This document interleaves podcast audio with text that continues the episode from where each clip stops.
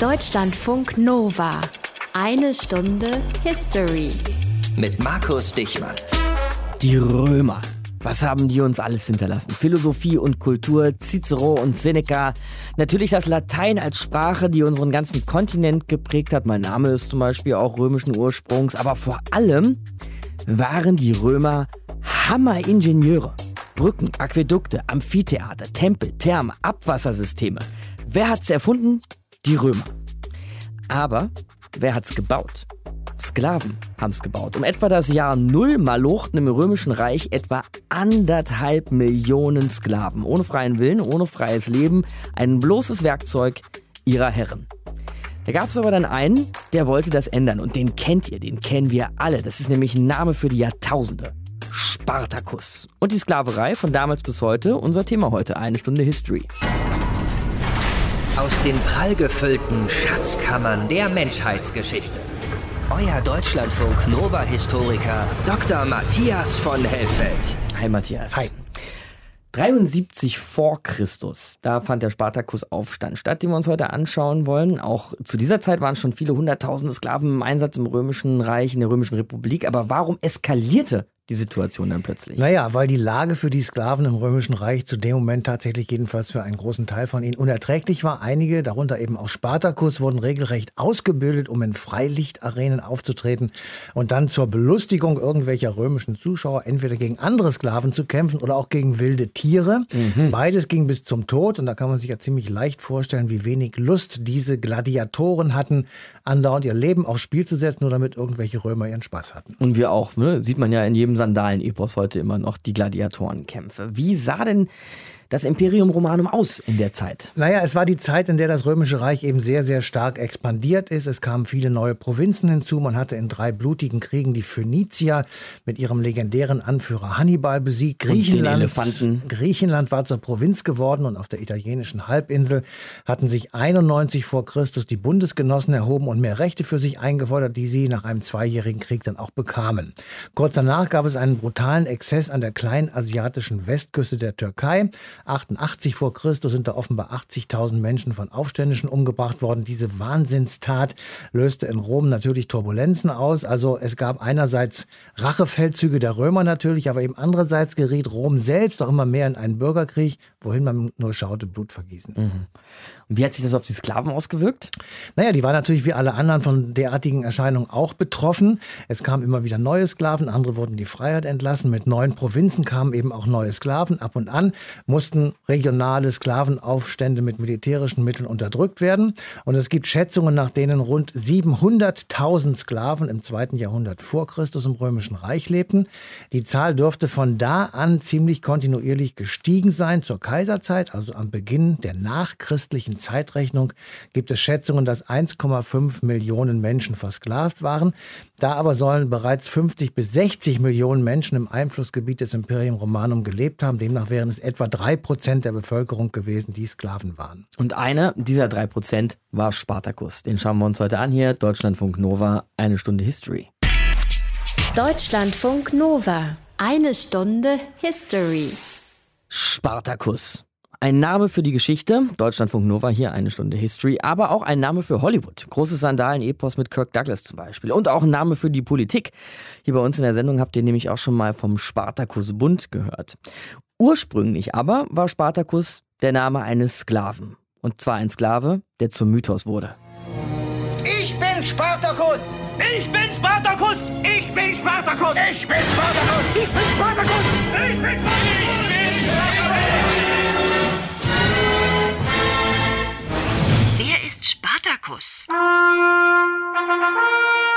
Der Dichter und Historiker Publius Annius Florus. Man muss aber auch noch die Schande ertragen, dass unsere Sklavenschaft auf dem italienischen Festland ihre Waffen gegen uns erhoben hat. Ich weiß nicht, wie ich den unter der Führung des Spartacus angezettelten Krieg nennen soll. Aha, ein Krieg hat er angezettelt. Einen Sklavenaufstand. Weiter. Der Historiker Appianos von Alexandria. Zur gleichen Zeit lebte in Italien in einer Gladiatorenschule in Capua, wo für Schaukämpfe ausgebildet wurde, ein gebürtiger Thraker namens Spartacus, der einst als Soldat bei den Römern gedient hatte, dann aber in Gefangenschaft geraten und als Gladiator verkauft worden war. Der beredete etwa 70 seiner Mitsklaven, sich lieber für ihre eigene Freiheit als für einen Schaukampf einzusetzen. Der griechische Schriftsteller Plutarch. Zuerst schlugen sie die Leute, die von Capua gegen sie ausgesandt wurden, in die Flucht, bekamen so viele Kriegswaffen in die Hand. Jetzt liefen ihnen viele der Rinder- und Schafhirten zu. Ich bin Spartacus! Publius Annius Florus. Von dort aus griffen sie Lager an. Erst das Lager des Varenius, dann das Lager des Toranius. Dann zogen sie durch ganz Kampanien. Weil sie sich mit der Verwüstung der Landhäuser und der Dörfer nicht zufrieden gaben, verwüsteten sie dann Nola und Nuceria, Thurii und Metapontum mit einer schreckenerregenden Vernichtungsgewalt. Appian von Alexandria. Da er die Beutestücke gleichmäßig verteilte, verfügte er bald über eine Menge Leute. Als erster wurde Gaius Clodius Glaber gegen Spartacus ausgesandt, dann Publius Varinius, nicht mit einer vollwertigen Streitmacht, infolgedessen erlitten sie eine Niederlage. Danach strömten dem Spartacus noch größere Scharen zu, so dass seine Armee schließlich 70.000 Mann zählte. Plutarch. Spartacus war nun bereits groß und furchtbar. Da er nicht erwartete, die römische Macht wirklich besiegen zu können, führte er das Heer in Richtung der Alpen. Appian. Doch kam ihm der eine Konsul zuvor und verhinderte seine Flucht, während der andere nachdrängte. Spartacus aber wandte sich dem einen Gegner nach dem anderen zu und besiegte jeden für sich. Ich bin Spartacus! Hey, hey, hey, darf ich auch mal was sagen? Dieser Plutarch, dieser Appian, dieser Florus, von denen ist doch keiner ein Zeitzeuge. Sind die überhaupt zuverlässig? Florus. Weil er durch diese Siege übermütig geworden war, stellte er Überlegungen an, in Rom einzufallen, der Höhepunkt unserer Schande. Appian. Drei Jahre währte schon dieser den Römern so schreckliche Krieg. Florus. Schließlich erhoben sich die Römer mit allen Streitkräften des Reiches gegen den Gladiator. Plutarch. Der Senat ernannte Marcus Licinius Crassus zum Feldherrn. Florus. Von diesem Mann sind die Feinde geschlagen und verjagt worden. Plutarch. Spartacus wich durch Lucanien zum Meer hin aus. Florus. Und sie zogen sich in die äußersten Schlupfwinkel Italiens zurück. Ah, der äußerste Schlupfwinkel. Also die Südspitze des italienischen Stiefels? Die Südspitze des italienischen Stiefels? Die Südspitze des italienischen Stiefels? Dort wurden sie dann eingeschlossen, als sie ihre Flucht nach Sizilien vorbereiteten. Spartacus versuchte nach Samnius, nach Zentralmittelitalien durchzubrechen. Doch Crassus tötete ungefähr 6000 seiner Leute am Morgen und etwa ebenso viele am Abend. Ich bin Spartacus! Crassus beeilte sich also, eine Entscheidung herbeizuführen. Nun begrab Spartacus alle Hoffnungen und nahm mit seinen damals noch starken Streitkräften den Kampf mit Crassus auf. Und weil man unter der Führung eines Gladiators kämpfen musste, kämpfte man auf Leben und Tod. Es wurde ein langes und schweres Ringen. Spartacus selbst kämpfte in vorderster Front. Und als schließlich alle flohen, die um ihn waren, stand er allein noch da. Ich bin Spartacus! Er sank aufs Knie. und wurde wie ein wahrer Feldherr getötet. So überliefern es die antiken Quellen, geschrieben von den Siegern. Sklaven wart ihr und Sklaven werdet ihr bleiben! Also endete auch der dritte Sklavenkrieg mit einem Sieg der Herrschenden. Aber an den Anführer erinnert man sich noch heute. Ich bin Spartacus!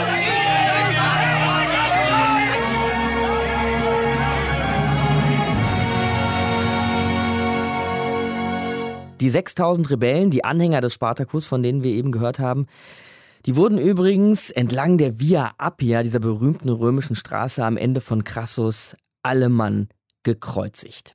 Der Spartakusaufstand, gerade eben für uns nachgezeichnet von Benedikt Schulz in Deutschlandfunk Nova. Eine Stunde History hier.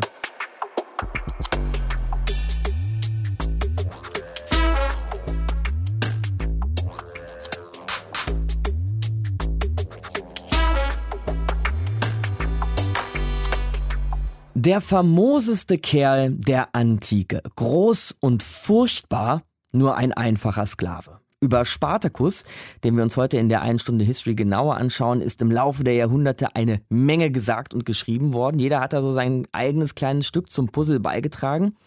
Und dieses Puzzle zu lösen, versucht schon lange und intensiv Historikerin Elisabeth Hermann Otto. Sie ist Spezialistin für Spartacus und die Sklaverei. Ich grüße Sie.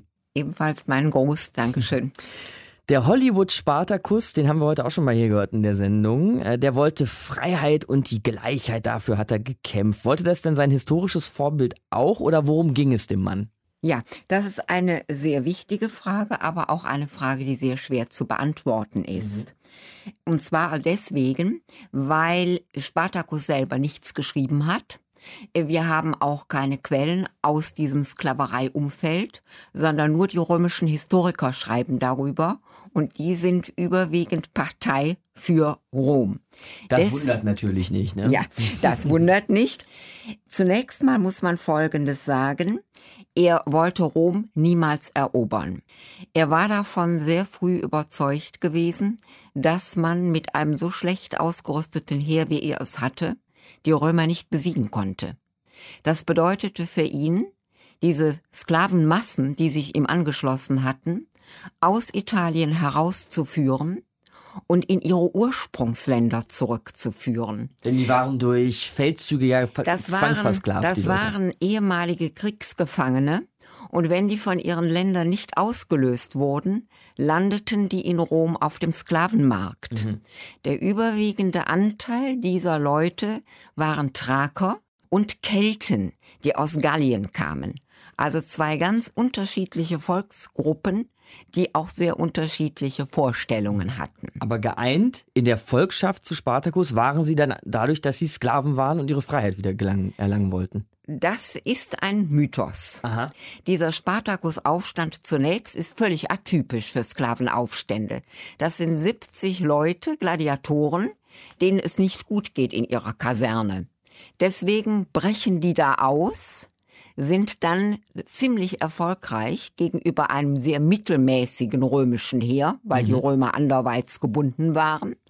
Und durch diesen Erfolg dieser 70, das sind ja natürlich ausgebildete Krieger gewesen, haben die einen unheimlichen Zulauf bekommen aus ganz Italien, aber nicht nur von Landwirtschaftssklaven, sondern eben auch von freien Tagelöhnern, von freien Kleinbauern, also ganz viel freie Bevölkerung. Mhm. Es war eine Revolution oder ein Aufstand aller Unzufriedenen und die wollten ganz konkret ihre Verhältnisse verändern. Sie wollten also nicht Freiheit von Rom, aber normalerweise ging es um das Hier und Jetzt ihrer sozialen Situation.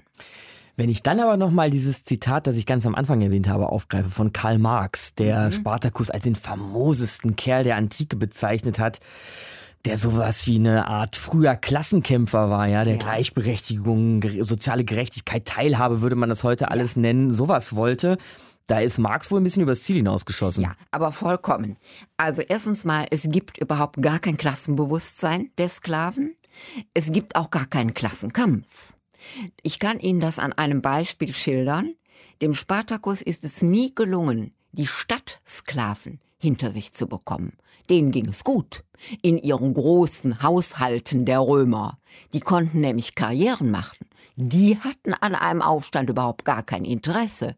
Das war aber nicht nur in Italien so, das war auch in Sizilien, da haben wir zwei große Aufstände vorher, da haben sich auch die Stadtsklaven nie den Landsklaven angeschlossen. Also von einem Klassenbewusstsein kann man nicht sprechen, man kann auch nicht von einem Freiheitskampf sprechen, denn um nochmal Sizilien zu nehmen, die waren auch sehr erfolgreich, diese Landsklaven in Sizilien, und haben die Herren unterworfen, die mhm. Herren waren dann ihre Sklaven und sie waren die Freien, die Herren. Also Sklaverei war selbstverständlich und wurde nicht hinterfragt. Und dann haben wir heute schon in der Sendung erfahren, dass Spartacus Mitkämpfer, diese 6000 Mann, brutal entlang der Via Appia gekreuzigt wurden von Crassus. Warum diese irrwitzige Brutalität? Ja, die Römer waren schlichtweg mit der Situation überfordert. Also diese Brutalität zeigt an sich die Schwäche der Römer. Und es entstand bei den Römern eine regelrechte Phobie, also eine, eine Furcht, der erobert jetzt Rom.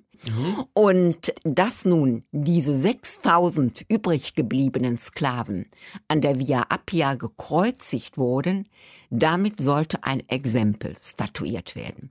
Die Römer wollten ihren Sklaven die Botschaft vermitteln, macht es nicht wie Spartacus und seine Anhänger, ihr landet alle am Kreuz, und zwar spektakulär entlängs der Via Appia. Wir stellen die alte soziale Ordnung wieder her. Also macht keinen Aufstand. Sagt Elisabeth Hermann-Otto, Historikerin hier bei uns in Deutschlandfunk Nova in der einen Stunde History. Wir haben uns über diese Legende Spartacus unterhalten. Ich danke Ihnen. Sehr gern geschehen. Deutschlandfunk Nova. Eine Stunde History. Hunderttausende, ja sogar Millionen Sklaven waren es, die über die Jahrhunderte in Rom knechten mussten. Sklaverei in Rom, Thema heute in der einen Stunde History. Matthias, man könnte heute zynisch sagen, das waren Unmengen an Human Resources, an Humanressourcen, eine unglaubliche Arbeitskraft. Aber wo kamen all diese Menschen her, die hinter dieser Arbeitskraft stehen? Naja, sie wurden natürlich zum Teil als Kriegsgefangene aus den eroberten Provinzen nach Rom verschleppt und mussten dann dort schuften auf dem Land unter extrem schlechten Bedingungen. Dort wurden sie geprügelt, gequält und ausgebeutet. Wer nicht in der Landwirtschaft war, der musste in Minen schuften oder Straßen bauen. Die bekannteste hast du gerade genannt, die Via Appia. Die wurde 312 vor Christus begonnen und führte von Rom nach Brindisi, heute als Staatsstraße 7 immer noch in Betrieb. Mhm. Dann gab es Haussklaven, die den Haushalt geschmissen haben, aber auch für Belustigungen aller Art herhalten mussten. Denen ging es dann noch relativ gut. Manche waren regelrecht Teil der Familie geworden und schließlich gab es die, hast du eben auch schon genannt, Gladiatoren und Wagenlenker, die dann bei Spielen und Kämpfen gegeneinander antreten mussten. Dazu gehörte übrigens auch Spartacus. Mhm. Was gab es denn für Auswege aus der Sklaverei? Also klar, Tod zum Beispiel, wenn man in der Arena starb, die Flucht, einfach abzuhauen, sich die Freiheit zu erkämpfen in der Arena ging wohl, aber wie kam man sonst raus aus der Nummer? Naja, es gab unterschiedliche Möglichkeiten, von denen aber die Sklaven selber die meisten nicht beeinflussen konnten. Wenn sie zu Geld gekommen waren, dann konnten sie sich freikaufen. Mhm. Seltener Fall. Okay. Ansonsten war es abhängig vom Willen des Besitzers, ob ein Sklave seine Freiheit wiedererlangte oder eben nicht. Es gab Testamentsverfügungen über Freilassungen. Der Magistrat einer Stadt oder einer Region konnte Freilassungen verfügen und der Zensor konnte einen Sklaven in die sogenannte Bürgerrolle eintragen, also dem Verzeichnis aller freien Bürger einer Stadt oder eben einer Region. Der Rechtsstatus war also eindeutig. Der Besitzer entschied über alles, was den Sklaven betraf und das schloss Vergewaltigung ebenso ein wie die Möglichkeit, den Sklaven zu kastrieren. Hm. Gab es denn die Versklavung auch als Strafe, wenn man zum Beispiel weiß ich nicht, ein Verbrechen begangen hat oder zu hoch verschuldet war oder sonst irgendwas? Ja, das gab es wie im Übrigen auch schon im alten Griechenland. Mhm. Wenn die Schulden zu hoch waren, dann konnte man diese durch seinen Körper, also durch Arbeit und Unfreiheit sukzessive begleichen. Das war dann die sogenannte Schuldsklaverei, die aber wurde schon 326 vor Christus per Gesetz abgeschafft. Mitunter kam es im Übrigen auch zu Menschenraub, etwa durch Piraten. Die Opfer wurden dann auf irgendeinem Sklavenmarkt verkauft. Als Strafe wurde ab und an auch die Versklavung ausgesprochen und damit immer genügend Nachwuchs vorhanden war, makaber, waren auch die Kinder von Sklaven von Geburt an Sklaven.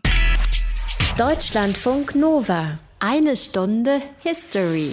Cäsar und sein Ziehsohn Augustus. Sie sind die Väter des römischen Kaiserreiches, ein so stolzes Reich, das uns so viel Kultur, Architektur, Philosophie und auch Baukunst hinterlassen hat, das aber auch ganz nebenbei auf dem Rücken von Sklaven errichtet wurde. Sklaven wie Spartacus, unser Thema heute, Deutschlandfunk Nova. Egon Fleig ist Historiker und Experte für das Thema Sklaverei. Ich grüße Sie, Herr Fleig. Guten Tag, Herr Dichmann. Das römische Reich wurde auf dem Rücken von Sklaven errichtet, habe ich gerade gesagt. Kann man das so sagen?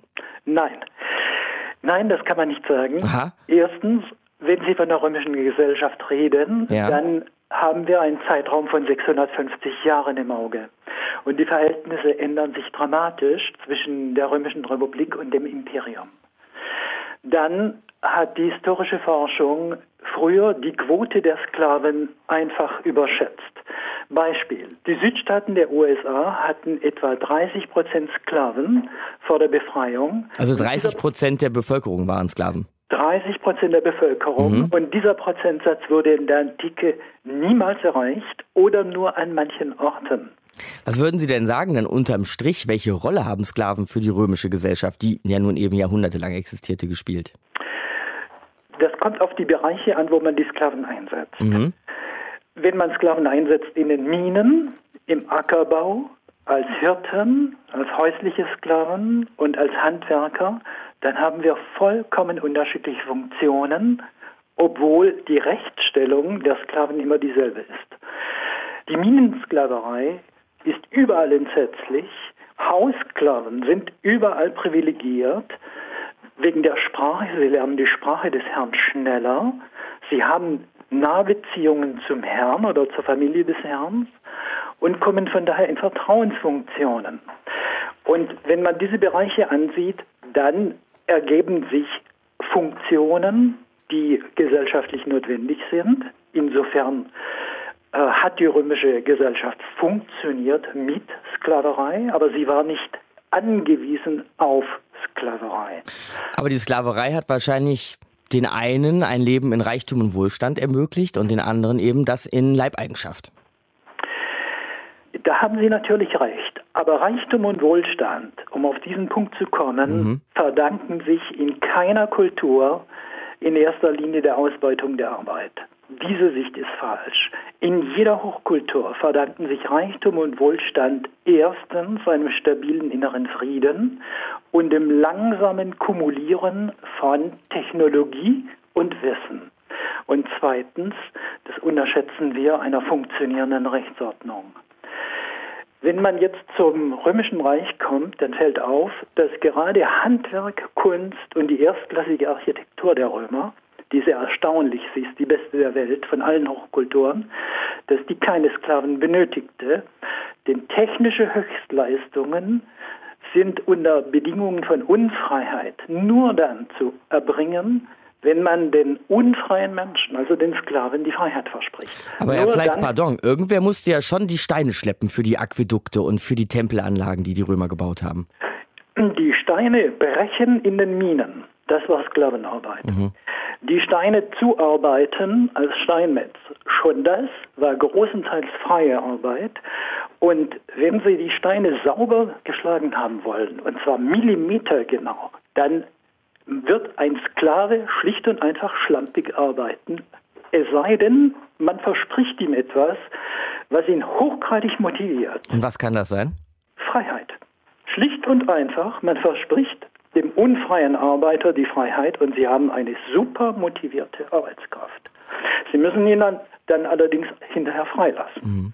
Dafür brauchen sie einen neuen Sklaven und daher ist diese römische Sklaverei angewiesen auf ständige Importe. Wo kamen die Leute denn eigentlich her? Wo kamen diese Importe her? Also sie kommen aus dem Norden, aus dem Donaugebiet mhm. und aus Gallien. Wir haben selten Massenversklavungen durch römische Heere, aber wenn es sie gibt, dann sind sie dramatisch. Im Imperium Romanum, später im Kaiserreich, ist der gekaufte Import von Sklaven immer das Schwarzmeergebiet und das Gebiet nördlich der Donau. Das heißt, die Sklaven sind alle hell, Hautfarben hell und wir haben von daher im Römischen Reich keinen Hautfarbenrassismus. Mhm. Jetzt sagen Sie, es gab keinen Hautfarbenrassismus. Gab es sonst eine Art Rassismus gegenüber den Sklaven? Oder andersrum gefragt, um mal so ein modernes Wort in den Mund zu nehmen, waren Sklaven gesellschaftlich integriert?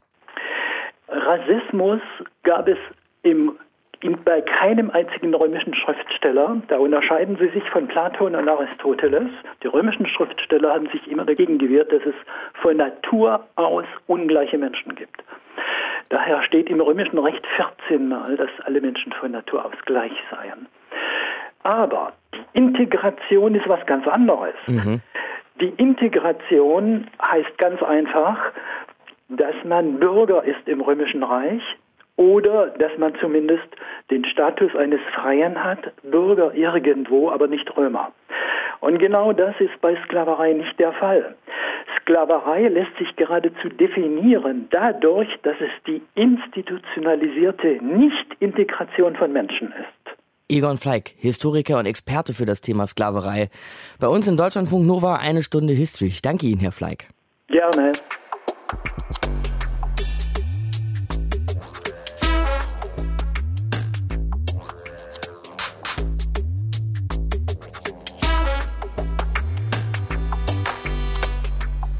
Die institutionalisierte Nicht-Integration von Menschen. So hat heute in unserer einen Stunde History Deutschlandfunk Nova der Historiker Egon Fleig die Sklaverei definiert und das gelte nicht nur im antiken Rom wo wir heute mal mit Spartakus angefangen haben. Nee, das gilt eigentlich überall und in allen Zeiten. Sprechen wir jetzt noch mit Michael Zeuske, auch Historiker, der die Sklaverei durch die Jahrhunderte erforscht. Ich grüße Sie, Herr Zeuske. Grüße Sie auch. Die institutionalisierte Nicht-Integration von Menschen, wie finden Sie das als Definition?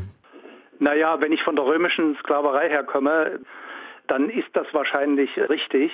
Also in der Höhe dann so ab dritten Jahrtausend vor, inklusive des Römischen Reiches, mhm. bei, in allen Reichen dieser Erde, dieser Welt, dieser Weltkugel, hat es diese institutionalisierte Form der Nicht-Integration gegeben. Und dann verraten Sie uns noch mal, ob wir das 2017 auch immer noch haben. Naja, äh, wir haben keinerlei Gesetze mehr, die auf Institutionen, äh, also der Kern ist ja sozusagen Gebräuche, Gesetze, äh, die vom Staat sozusagen institutionalisiert durchgesetzt werden. Mhm. Äh, das haben wir nicht mehr.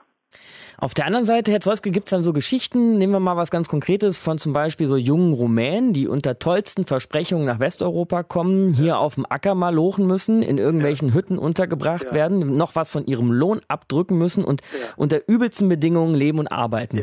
Das ist doch nichts anderes als Sklaverei. Ja, selbstverständlich. Nur Sklaverei ohne Institutionen. Mhm. Also ohne, ohne, sozusagen Gesetze. Also wie funktioniert äh, Sklaverei heute? Sklaverei heute funktioniert faktisch nach diesen ganzen Abolitionsdiskursen. Also wo uns immer eingeredet worden ist, die zivilisierten Länder hätten alle aufgehoben. Und im 20. Jahrhundert dann ab 1961, glaube ich, mit Saudi-Arabien als einem der letzten Länder, sei alle Sklaverei in der Welt aufgehoben. Also nachdem das sozusagen vorbei ist oder wir dem nicht mehr so richtig glauben, äh, schauen wir richtig hin und entdecken, dass es in der Welt immer noch zwischen 27 und 270 Millionen Menschen äh, real versklavt sind. Zwischen 27 und 270 Millionen, ja, sagen Sie. Das ja. ist natürlich auch eine große Spannweite. Ja, ja, ja, das kommt immer auf die Definition an. Was mhm. ich als Sklaverei definieren will, ich kann es nicht mehr wie im Römischen Reich, da waren ja richtige vorgeschriebene Gesetze dafür, äh, kann ich sie ja nicht mehr definieren, so richtig mhm. klar. Genau, dann gehörte, also in Rom gehörte ein Mensch nun mal einfach dem anderen. Ab wann würden Sie denn heute sagen, ist ein Mensch ein Sklave? Tja, da gibt es also noch sehr, sehr viele Definitionen, wie gesagt, und es gibt sehr viele Realzustände, die für mich eigentlich viel wichtiger mhm. sind. Also es gibt diese Chattel Slavery, die im Grunde genauso funktioniert wie die neuzeitliche Sklaverei im Süden der USA nur halt ohne Gesetze wurden mit brachialer Gewalt Leute eben zu äh, schwerster Arbeit unter schlechtesten Bedingungen gebracht werden. Es gibt massiv Kindersklaverei. Es gibt massiv diese, also was man dann für gewöhnlich als Frauenhandel und äh, Prostitution bezeichnet, Zwangsprostitution. Es gibt vorzeitige Verheiratung oder Zwangsehe. Es gibt Kult- und Ritualsklaverei, also wo ähm, Mädels vor allen Dingen von Familien für ein Versprechen, die ihm der Priester oder der Gott gibt, faktisch an den Tempel gegeben werden und die dann sozusagen da Dienste zu leisten haben, sowohl dem Tempel wie auch dem jeweiligen Priester oder Priesterin oder einer Gruppe oder irgendwas. Naja, und dann eben die Zwangsarbeit in den Sweatshops oder in landwirtschaftlichen Arbeiten, die also katastrophal sind. Manchmal frage ich mich auch, ob nicht eigentlich schon die Ausbeutung, die wir so mit vielen Arbeitskräften betreiben, die nicht unbedingt Sklaverei sein muss, vielleicht aber auch schon sowas in die Richtung geht. Ja, also wenn Menschen genötigt sind, einen Job anzunehmen unter schlechten Bedingungen und schlechter Bezahlung, weil man im Grunde keine andere Wahl hat. Fällt das für Sie auch unter moderne Sklaverei? Wissen Sie, machen Sie einen Riesen-Fass auf. Also das möchte ich eigentlich, also es liegt nahe, wollen wir mal so sagen. Und das möchte ich im Zusammenhang mit der Sklaverei eigentlich gar nicht diskutieren, weil man da vom Hundertsten ins Tausendste kommt. Vor allen Dingen kommt man dahin, dass über die gesamte Zeit der Globalgeschichte Sklaverei eigentlich was Ubiquitäres, also was überall Vorhandenes war und was ganz Alltägliches gewesen ist. Und wir möglicherweise Elemente in unserer Realität unterschätzen, die da wieder hinführen. Mhm. Beispielsweise eine immer weiter runtergehende Prekarisierung der Arbeit. Also das, was Sie gerade erwähnt haben. Also mhm. immer schlechtere Bedingungen, immer niedrigere Löhne, immer mehr Konkurrenz im Jobs und so weiter.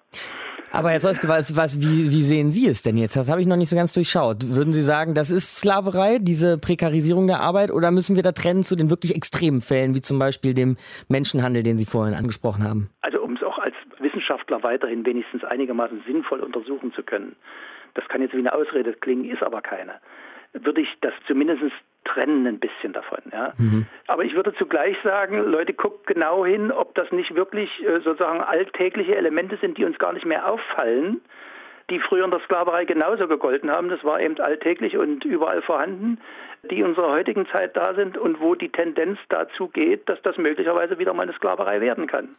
Gut, Herr Zolske, dann wollen wir zum Ende nochmal gemeinsam in den Spiegel schauen äh, und uns vielleicht auch mal fragen, was wir so als gesättigte, wohlhabende Wohlstands-Westeuropäer mit all dem zu tun haben. Welche Verantwortung tragen wir denn im Bereich Sklaverei heute? Naja, man äh, soll sozusagen gegen alle Formen der Sklaverei aktiv tätig werden, kämpfen.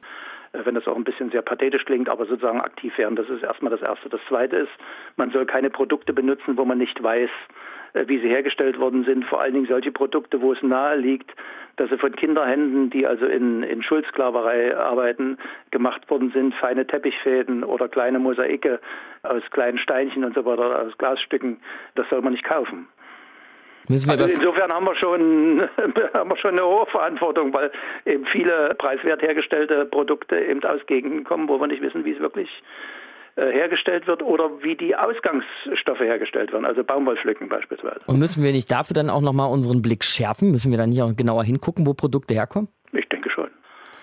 Die Sklaverei von Spartacus bis heute, heute in Deutschlandfunk Nova unser Thema, haben wir gerade besprochen mit Michael Zeuske, Historiker. Ich danke Ihnen fürs Gespräch, Herr Zeuske. Deutschlandfunk Nova. Eine Stunde History. Sklaverei im antiken Rom bis zur modernen Sklaverei heute. Den Sprung haben wir gemacht in eine Stunde History und angefangen hat hier alles in der Sendung heute mit dem Legende gewordenen Sklaven Spartacus.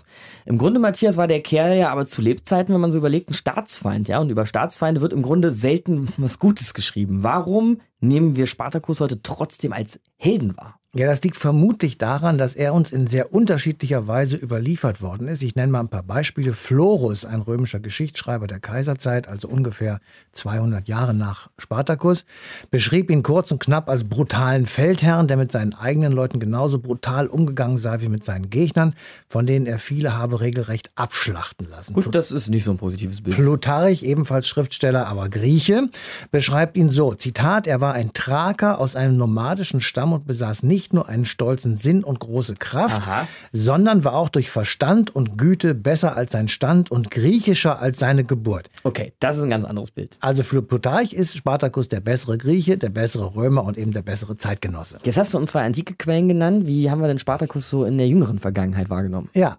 offensichtlich positiv, weil er sich nämlich gegen etwas gewehrt hat, was alle schlecht finden, nämlich Unfreiheit, Ausbeutung und Sklaverei. Bei einem Aufstand auf Haiti gegen die Sklaverei am Ende des 18. Jahrhunderts wurde der Anführer, Zitat, schwarzer Spartacus genannt. Aha. 1861 schreibt Karl Marx an Friedrich Engels, Spartacus erscheint als der famoseste Kerl, den die ganze antike Geschichte aufzuweisen hat.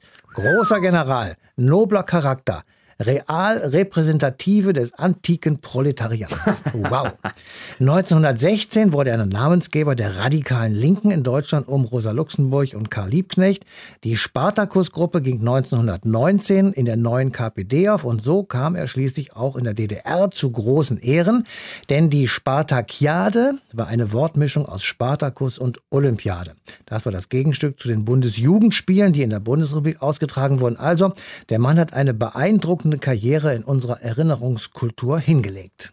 Sich gegen Unfreiheit wehren, das taten übrigens auch die Leute, mit denen wir uns nächste Woche befassen wollen. Das war die Sendung für heute. Danke dir, Matthias, bis hierhin. Nächste Woche geht es dann nämlich um das Hambacher Fest 1832. Wenn man so will, könnte man sagen, so ein bisschen was wie die Auftaktveranstaltung für Rechtsstaat und Demokratie in Deutschland. Mein Name ist Markus Dichmann. Euch bis dahin eine schöne Woche. Ciao, macht's gut. Deutschlandfunk Nova. Eine Stunde History. Jeden Sonntag um 19 Uhr. Mehr auf deutschlandfunknova.de.